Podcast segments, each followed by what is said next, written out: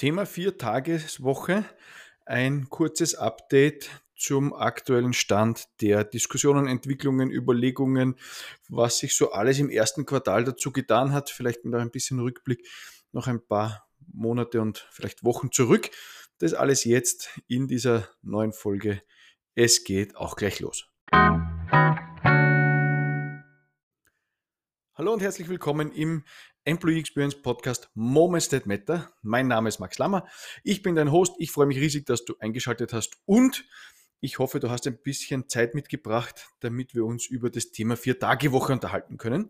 Ich habe in meinem letzten oder vorletzten Newsletter angekündigt, hier und heute in einer aktuellen neuen Folge meines Podcasts ein bisschen über das Thema Vier-Tage-Woche zu reden und ja, auch ein paar Punkte mit rauszupicken, die jetzt vielleicht nicht in dieser direkten Diskussion immer vorkommen und jedenfalls auch die aktuellen Entwicklungen ein bisschen zu beleuchten, was hier gerade so an Stand der Diskussionen stattfindet und wo vielleicht der eine oder andere Hebel auch für die eigene Organisation sein kann, damit man mit dem Thema gut zur Rande kommt. Denn es ist sehr emotional, es ist durchaus hart geführte Diskussion. Es gibt hier verschiedene Lager und natürlich ist es auch ein ganz großes politisches Thema. Auch das werden wir uns jetzt gleich noch mit anschauen. Ja, vielleicht darf ich damit beginnen, wie überhaupt dieses Thema in der letzten Zeit so groß geworden ist. Und zwar ist natürlich mehrere, gibt es mehrere Blickwinkel drauf oder mehrere Perspektiven drauf, aber ich glaube, ein großer entscheidender Ausgangspunkt war die Präsentation der Studienergebnisse aus Großbritannien. Also Autonomy UK war hier federführend in der Durchführung dieses Experiments, dieser Studie unter Anführungszeichen mit ja, einigen äh, Dutzend Unternehmen, über dreieinhalbtausend Mitarbeiterinnen und Mitarbeiter, die hier involviert waren, aus den unterschiedlichsten Bereichen, die dann dazu tatsächlich äh, das Ergebnis äh, präsentieren konnten, dass mehr als 80 Prozent der Unternehmen gesagt haben, bei einer Vier-Tage-Woche bleiben zu wollen weil kein Produktivitätsverlust sichtbar ist. So, das hat natürlich auch ein bisschen die oder äh, gemerkt wer, worden wäre oder wie auch immer, also dass die Produktivität gleich geblieben ist, sprich das Ergebnis hat gehalten bei kürzerer Wochenarbeitszeit. Und jedenfalls gleichem Lohn für die Mitarbeiterinnen und Mitarbeiter. Und es folgt dem Beispiel von anderen Ländern oder anderen Experimenten, die schon stattgefunden haben, wie unter, Anführungs äh, wie unter anderem äh, Valencia, da werden wir nachher nochmal drauf kommen gleich, oder auch Island. Und ähm, ja, insofern äh, gibt es hier eine logische Fortsetzung von solchen Experimenten, die von diesem britischen ähm, Think Tank, Unternehmensberatungskonstrukt mit universitärem Hintergrund begleitet und geführt werden von dieser Initiative bis zum gewissen Grad auch, die hier bei diesem UK-Experiment natürlich ganz stark federführend war. Und da sind auch schon die ersten Diskussionen und ähm, ja, Einsprüche unter Anführungszeichen gekommen, sprich, dass zum Beispiel das Studiendesign nicht ähm, äh, komplett richtig ausgeführt gewesen wäre oder dass nicht alle Branchen gleichmäßig vertreten gewesen sind. Und auch diese Kritik ist durchaus berechtigt, ändert aber nichts an der Tatsache, dass scheinbar dieses Modell der Vier-Tage-Woche für die teilnehmenden Organisationen hier ja brauchbar scheint, beziehungsweise in der Umsetzung sich durchaus ähm, erfolgreich präsentiert hat. Vielleicht ein wichtiger Punkt noch dazu, zu diesem Experiment in Großbritannien. Wir hatten ja in diesem Podcast im Herbst letzten Jahres Will Strong zu Gast.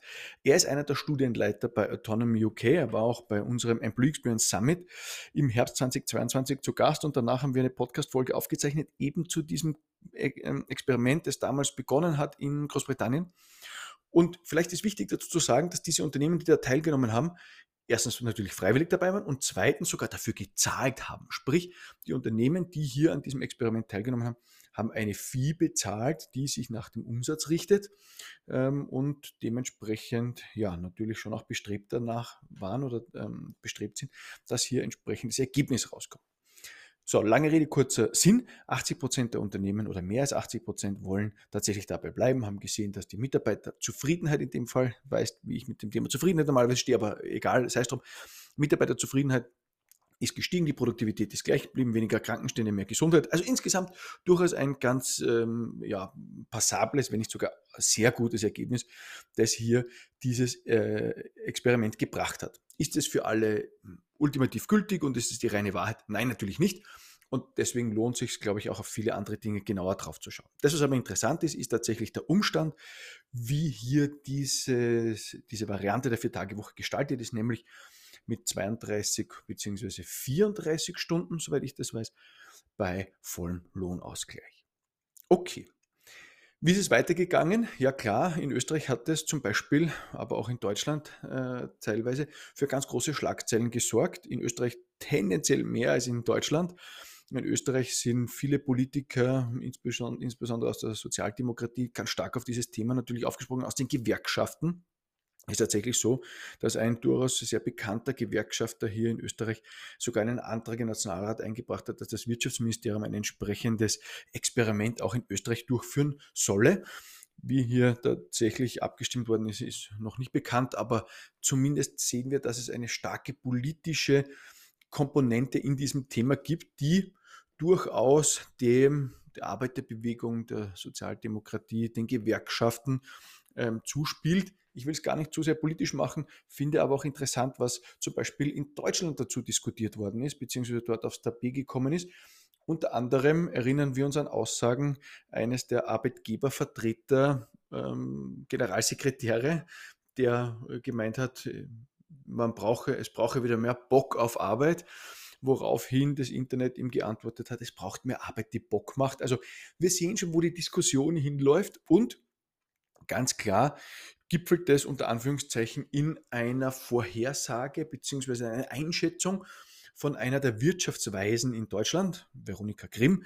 Sie ist im Sachverständigenrat der Bundesregierung, der deutschen Bundesregierung, als, als Ökonomin, als anerkannte Wissenschaftlerin, die in der K-Woche, also rund um Ostern, gar nicht so lange her, zwei Wochen, gemeint hat, dass tatsächlich die Möglichkeit besteht, dass sich die IG Metall im Herbst, also die Gewerkschaft in Deutschland, ähm, im Herbst mit der Forderung nach einer Vier-Tage-Woche durchsetzen könnte.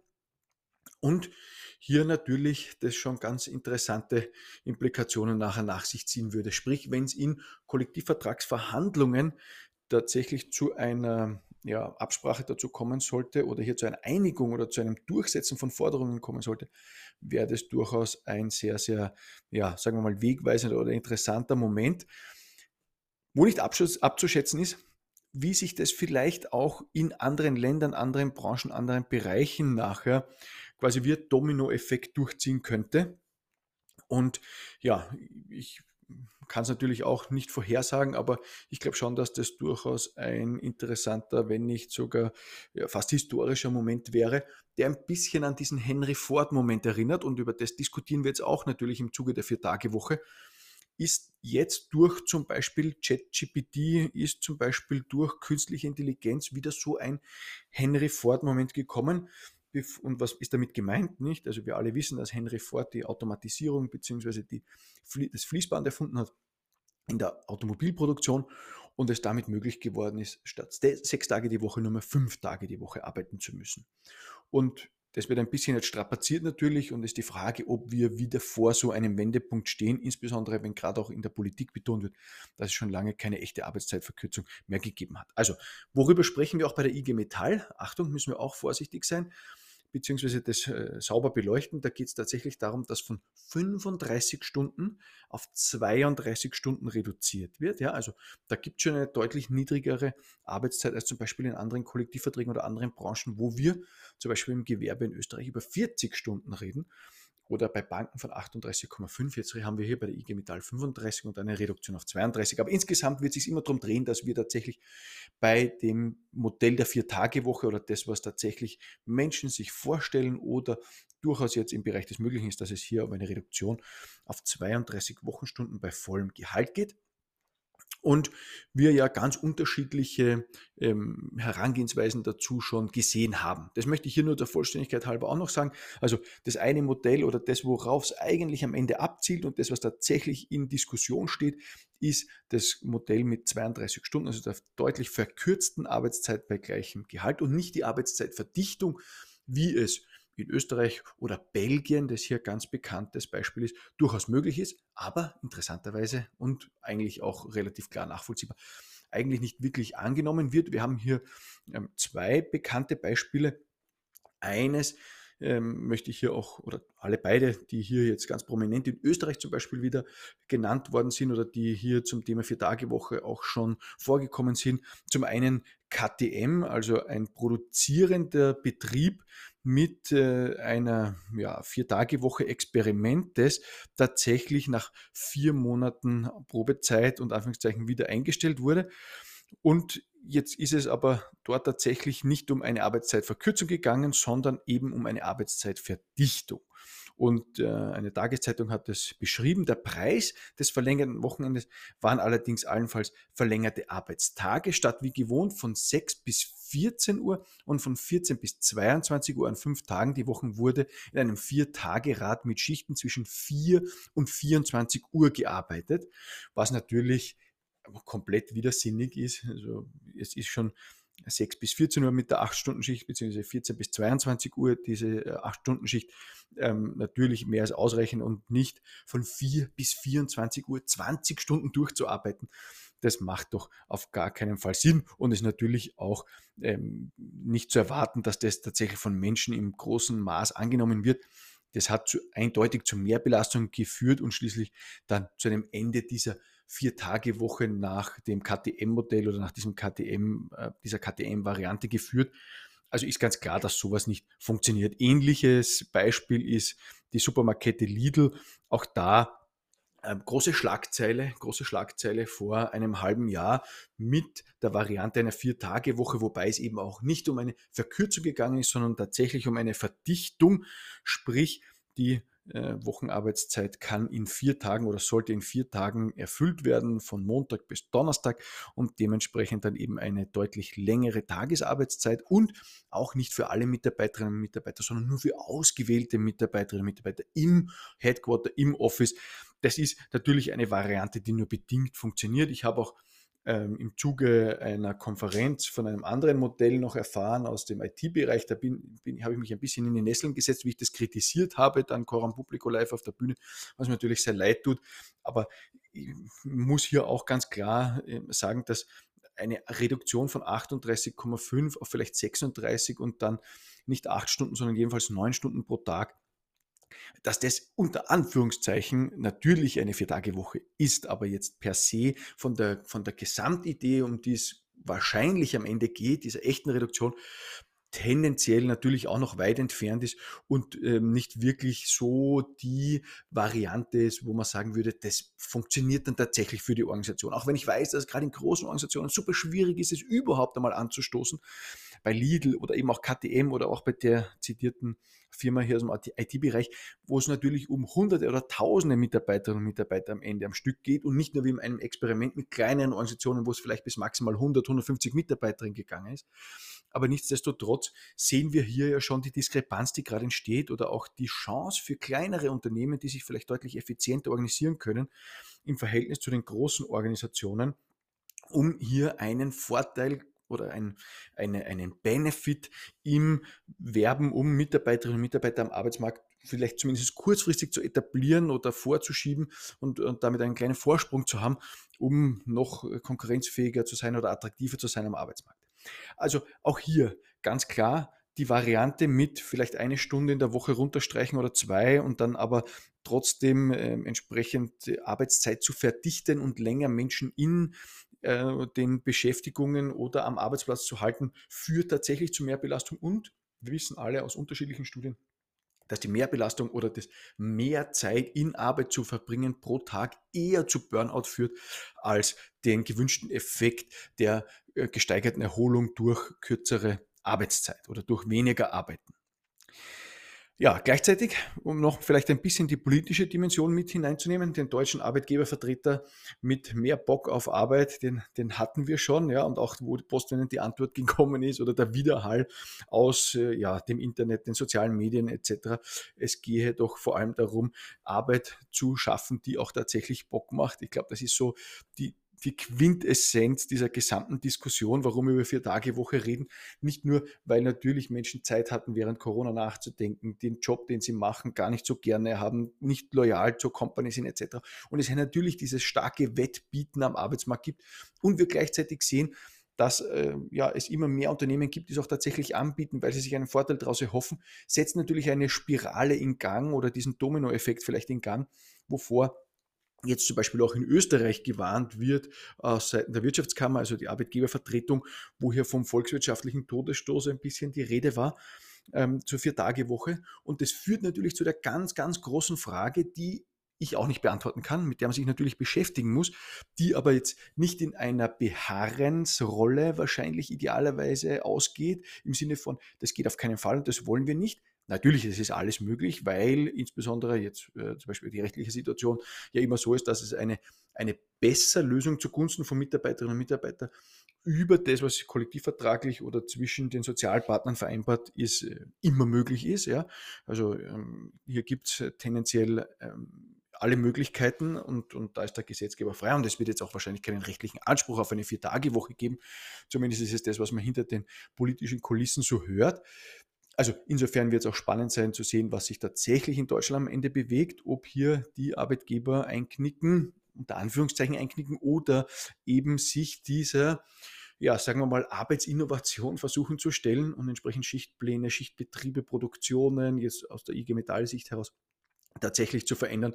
Das wird ein ganz, ganz, ganz, ganz spannender ja, Schritt werden, der uns hier bevorsteht. Aber nochmal darauf zurückzukommen, worum es sich am Ende dreht. Es geht ja nicht darum, jetzt ähm, mit allen Mitteln sich dagegen zu stemmen, weil die Energie tendenziell einfach in der Bewegung zu stark wird, zu groß wird und auch nicht zu schimpfen auf jemanden, dass sie zu faul sind und nicht arbeiten wollen etc., sondern die Frage ist einfach, wie kann man mit dieser Situation beginnen umzugehen und sich vielleicht auch ein Stück weit vorzubereiten. Also ähm, und die große Frage, die da im Raum steht, wie kann die wegfallende Arbeitszeit kompensiert werden? Und wir haben jetzt natürlich zwei Faktoren für den Wegfall oder was hier tatsächlich so dieses, diesen volkswirtschaftlichen Todesstoß vielleicht ein bisschen begreiflicher macht, der hier ähm, zitiert wird, weil es auf der einen Seite darum geht, dass wir aufgrund der Demografie natürlich immer weniger Menschen im Arbeitsmarkt haben. Ja, das haben wir schon ganz oft hier in diesem Podcast besprochen dass eben mehr Menschen aus dem Arbeitsmarkt austreten als eintreten und wir die Lücke am Arbeitsmarkt, die Arbeitskraft, die dadurch schon mal abhanden kommt, kaum füllen können oder schlecht füllen können,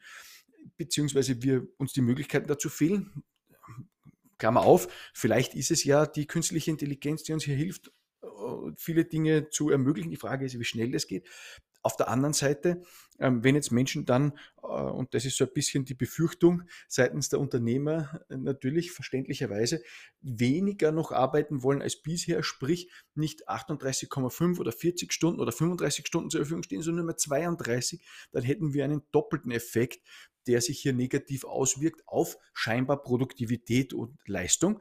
Wobei wir auch alle wissen, ist auch hier immer wieder Thema gewesen in diesem Podcast, ähm, es insbesondere in unterschiedlichsten Bereichen klar nachweisbar ist, dass Menschen eben nicht die volle Zeit, die sie vor Ort im Unternehmen sind oder vermeintlich im Job sind oder Arbeitszeit haben, auch tatsächlich produktiv sind. Gibt es natürlich auch unterschiedliche Betrachtungen darauf, insbesondere wenn wir in den Blue-Color-Bereich reinschauen, ähm, wenn es um Produktion etc. geht, da wird immer jemand äh, klarerweise, auch richtigerweise argumentieren, dass es ja äh, tatsächlich so ist, dass man auf der, in der Produktion natürlich natürlich entsprechend ähm, äh, produktiv ist, aber auch in anderen Bereichen ähm, und so weiter und so fort.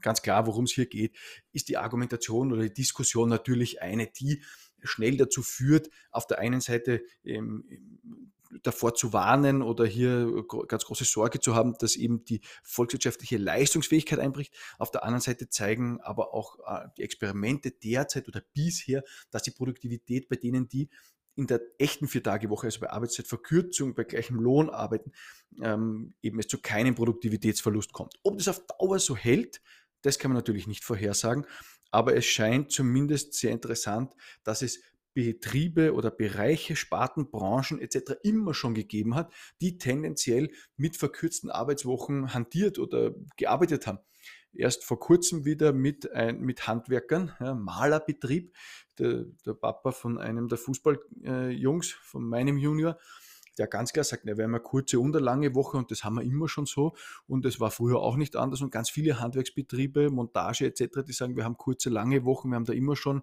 waren da immer schon sehr flexibel und variabel, also ist jetzt an sich nichts Neues. Aber ja, natürlich gerade die Produktion mit den Schichtmodellen, die umzustellen, das könnte schon durchaus tricky werden. Und man muss sehen, wie hier ähm, wirklich ja, neue Modelle möglich wären. Immer wieder tauchen so Dinge auf wie 10 plus 2. Also da geht es dann gar nicht um das Vier-Tage-Woche-Modell, sondern eher 10 Monate voll im Job und dafür zwei Monate frei, um hier auf ähnliche ähm, auf ähnliche Freizeiten zu kommen. Also das sind alles durchaus Überlegungen, die immer wieder ähm, jetzt auftauchen und wo es einfach ein bisschen auch um Kreativität geht, um Möglichkeiten, um Austesten, um Vorbereitungen für die Situation, falls es tatsächlich hier in einer breiten Bewegung zu entsprechend neuen Angeboten kommt, weil wir eben auch aus ganz unterschiedlichen Branchen Rückmeldungen haben und sehen, dass es hier ähm, ja, ähm, Erfolgsmodelle gibt mit der Vier-Tage-Woche. In Deutschland ist gerade ein ganzes Buch erschienen mit 150 Firmen-Cases, wo die Vier-Tage-Woche bereits ähm, eingeführt wurde und es scheinbar ganz gut funktioniert. Ja, und auch äh, das große Beispiel, das wir sehen, zum Beispiel im Handwerk, wo das eine Unternehmen berichtetermaßen in Hessen ein Problem hat, Azubi-Stellen zu füllen, also Lehrlinge zu bekommen und dann für Azubis eine Vier-Tage-Woche einführt und auf einmal, auf einmal kein Azubi-Problem mehr hat und der Handwerksbetrieb im Nachbarort das mitbekommt und ebenfalls die Vier-Tage-Woche einführt für Azubis, also für Lehrlinge.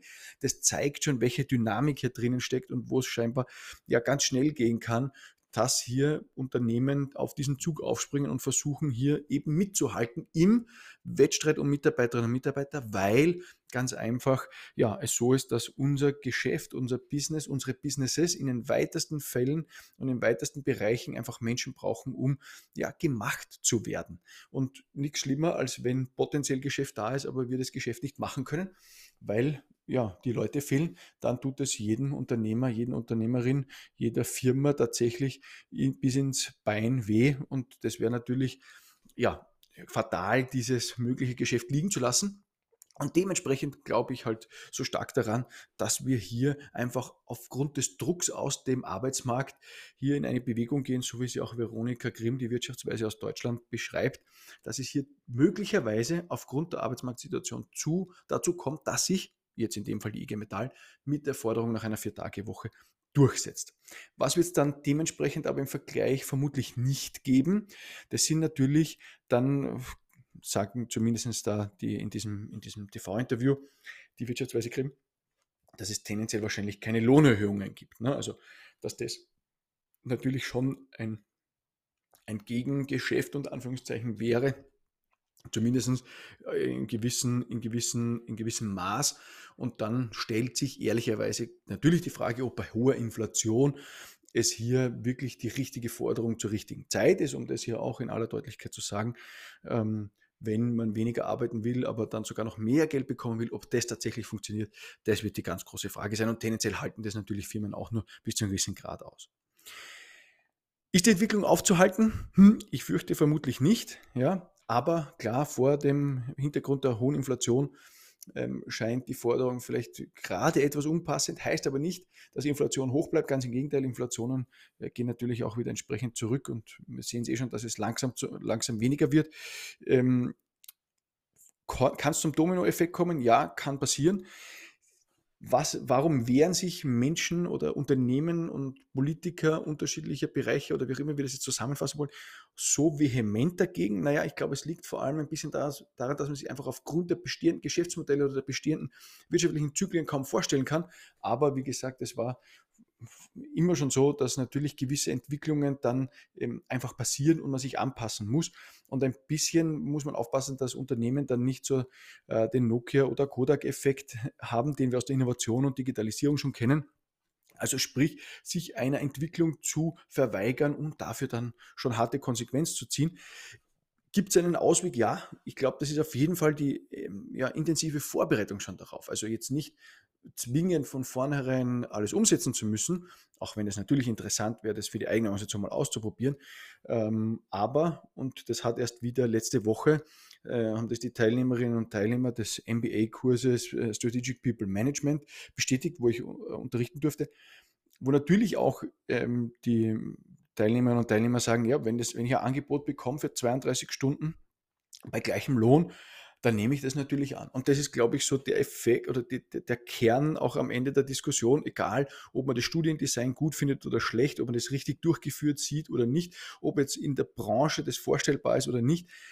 Gefühlt ist einfach die, der Faktor, der, also nämlich die normative Kraft des Faktischen unter Anführungszeichen, sprich die harte Realität des Wettbietens der Benefits, die andere einfach unter Zugzwang setzt, aktuell so ein bisschen die, ja, die Daumenschraube, die sich, die sich langsam setzt, gefühlt und danach natürlich ähm, wir schon uns Gedanken machen müssen, wie ein entsprechendes Modell in der eigenen Organisation ausschauen kann, wie wir den Verlust von Arbeitszeit kompensieren können, was hier tatsächlich das richtige Mittel ist, einfach nur für die Situation vorbereitet zu sein oder wenn es tatsächlich gelingt, auch dieses Argument oder diesen Vorsprung am Arbeitsmarkt zu nutzen. Also es ist immer Wettbewerb und der Markt hat am Ende immer recht. Und natürlich wird es auch hier so sein, dass Mitarbeiterinnen und Mitarbeiter gewisse Forderungen stellen und gefühlt einfach aufgrund der Drucksituation auch äh, bekommen oder bestätigt bekommen. Und jetzt kann man das mögen oder nicht. Und jetzt geht es nicht um meine persönliche Vorliebe, ob ich finde, dass man in kürzerer Zeit das Gleiche schaffen kann. Das ist alles persönliche Debatte oder persönliche Meinung, sondern sich vorzubereiten auf eine Marktsituation, die zumindest scheinbar gerade so herbeitreut und nicht von einem Szenario überrascht zu werden, so wie wir es jetzt vielleicht in Deutschland sehen, wo im Herbst bei den Verhandlungen spitz auf Knopf stehen könnte. Muss es so sein? Nein. Aber wie gesagt, ja, Vorbereitung ist wie immer das halbe Leben. Und insofern äh, ist auch meine Überzeugung, dass es klug ist, sich mit diesem Thema offen und, und, mit, einer gewissen, mit einer gewissen Perspektive zu beschäftigen, anstatt ja, so klar hart dagegen zu sein, auch wenn man sich es vielleicht aus der einen oder anderen Perspektive derzeit noch gar nicht so vorstellen kann. Ich glaube, äh, aus einer Employee Experience Perspektive ist natürlich super spannend, um auch den Bogen zu schließen oder den, äh, den Abschluss zu finden weil wir natürlich sehen, dass wenn wir hier effizienter werden in vielen Themen, vielen Bereichen, natürlich wir insgesamt halt für andere Dinge tendenziell mehr Zeit bekommen.